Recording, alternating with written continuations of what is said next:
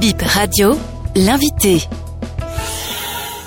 Je suis Nadège Bignon Anago, spécialiste genre et inclusion sociale, auteur du livre En paix avec la vie, comment guérir de la paix d'un enfant. Comment guérir de la perte d'un enfant, c'est le titre de votre ouvrage. Est-ce que on arrive vraiment à guérir d'une telle perte? Il n'y a pas de oui ou de non. La douleur, c'est une personne qui la vit. Il y a tant de choses en fait qui peuvent venir déterminer à quel moment une personne peut dire oui, j'ai la tête hors de l'eau. On n'oublie pas un enfant, on vit avec le traumatisme, on vit avec euh, la douleur de la pète, mais à un moment donné, comme je le fais aujourd'hui, on peut en parler sans pleurer et c'est déjà une forme de guérison.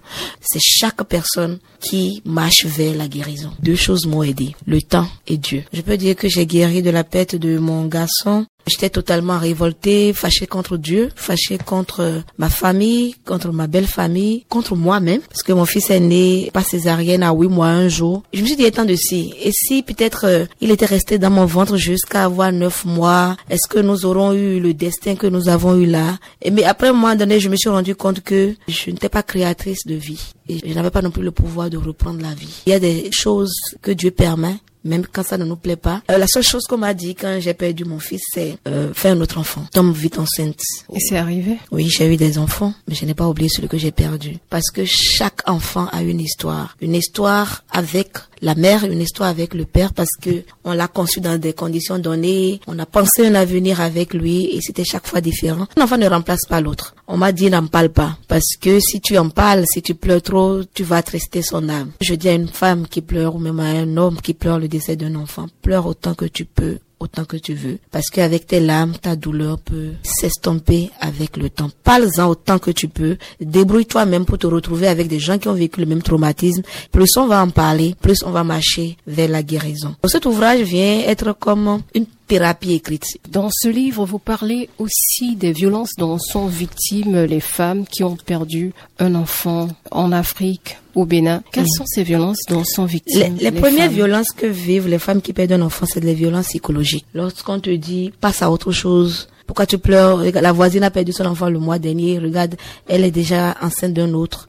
On vient vous comparer et au final, vous vous sentez moindre parce que l'autre arrive à faire quelque chose que vous, vous n'arrivez pas à faire. Et lorsque les femmes enchaînent les fausses couches, je connais beaucoup de femmes aujourd'hui qui n'ont plus de foyer parce qu'on les a simplement chassées. Soit c'est l'homme, soit c'est la famille qui en a marre d'attendre l'enfant qui tarde à venir et qui les chasse. Ou alors quand c'est des femmes qui ont conçu un enfant qui est né et que l'enfant décède, on tolère d'abord. Mais quand vous perdez un deuxième enfant, là, on vous traite comme une sorcière. On estime que vous n'êtes pas une bonne femme, vous n'êtes pas une bonne bru. Bref, vous n'êtes pas qualifié pour faire partie de la famille et là encore, vous êtes chassé. Lorsque j'ai perdu mon enfant et c'était l'aîné, j'ai presque perdu mon foyer parce que la belle famille a estimé que c'était pas comme on dit Afodagbiwea. Est-ce que celle-là pouvait encore faire des enfants? Dans cette maison-là? Je dénonce cette forme de violence.